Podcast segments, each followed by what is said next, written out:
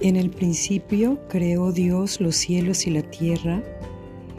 Esta es la primera declaración, la primera afirmación que encontramos en la Santa Biblia y hay tres palabras que encontramos en esta primera oración que son de vital importancia para empezar bien, entendiendo la profundidad del alcance de la historia redentora. Y son principio, Dios y creó, porque en ellas tenemos las afirmaciones centrales del cristianismo bíblico que aparta el cristianismo de toda forma de ateísmo, toda forma de naturalismo, toda forma de secularismo, de existencialismo, que compitan con la fe cristiana por captar la lealtad de la gente en nuestros días. Se podría decir que la frase más controversial de todo, de toda, toda la escritura es esta que dice, en el principio creó Dios los cielos y la tierra. La polémica comienza temprano, comienza con esta primera palabra, principio. De ella es de donde el libro del Génesis toma su nombre. Es ahí donde se encuentra nuestro origen, nuestro punto de inicio en el tiempo pero el entendimiento pleno de quiénes somos y del significado de nuestras vidas y de lo que debemos ser en este mundo.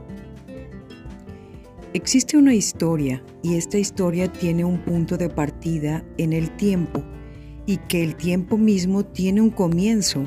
Eso puede ser algo que simplemente demos por sentado, pero no se da por sentado en los medios filosóficos que compiten en nuestra cultura hoy en día.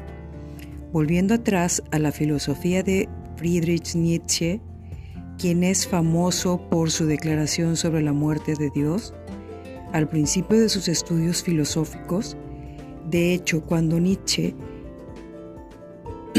era un estudiante y escribía su tesis doctoral, miró de nuevo hacia el conflicto de ideas que le habían surgido en el mundo griego antiguo.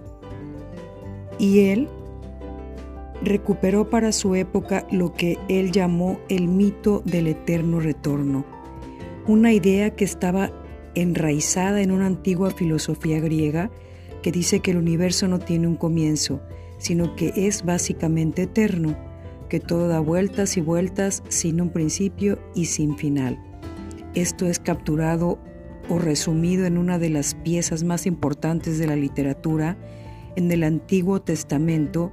Por ejemplo, el libro de Eclesiastés aborda la noción pagana del escepticismo que está vinculada con esta idea, donde el sol se pone, de ahí tomó prestado Hemingway el título para su libro el sol también sale y luego se pone y luego vuelve a salir, se pone, sale y empieza a ver este ciclo que haría pensar que no hay un comienzo como con propósito.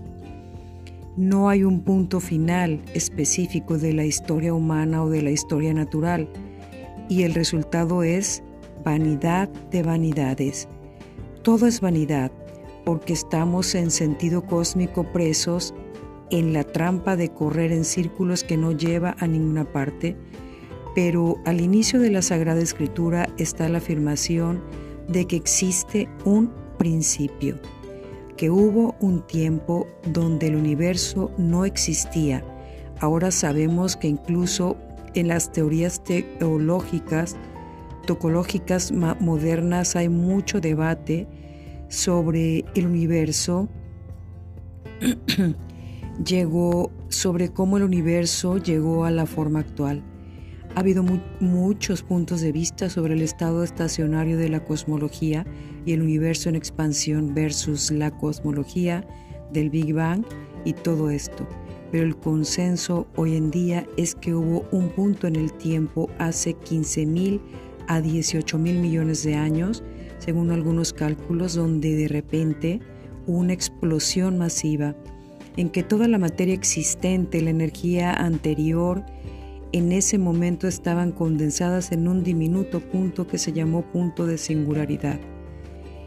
en donde hubo una explosión y los resultados de esa explosión siguen repercutiendo en todo el espacio y que en muchos casos a la gente no le gusta especular sobre lo que pasaba antes de eso.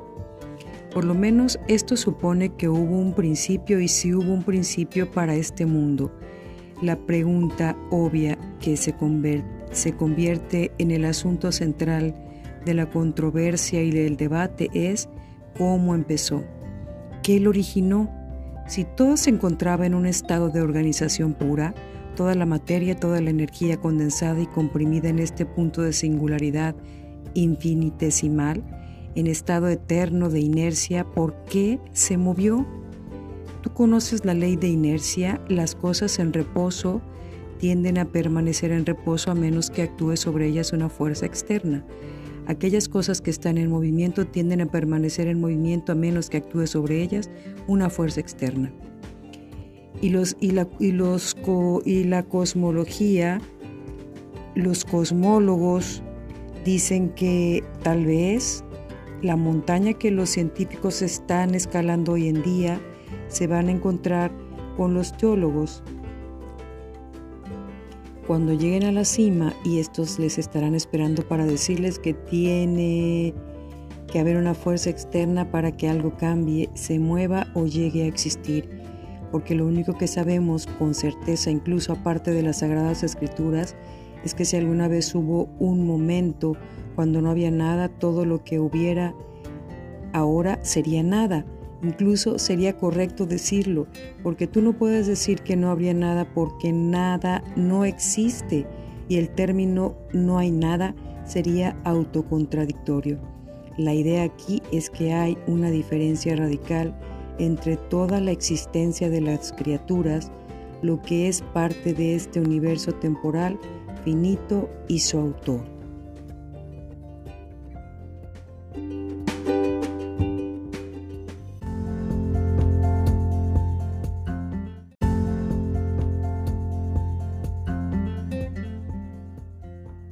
Ex nihilo. Ex nihilo es una locución latina traducible por la frase de la nada o la frase desde la nada. En filosofía y teología suele emplearse la expresión creatio ex nihilo, haciendo referencia a aquello que se crea a partir de la nada, se contrapone con la creatio ex materia, traducido como creación a partir de la materia. Dentro del ámbito científico, el concepto fue utilizado por la teoría de la generación espontánea para explicar la aparición de larvas de insectos y de gusanos en la materia en descomposición.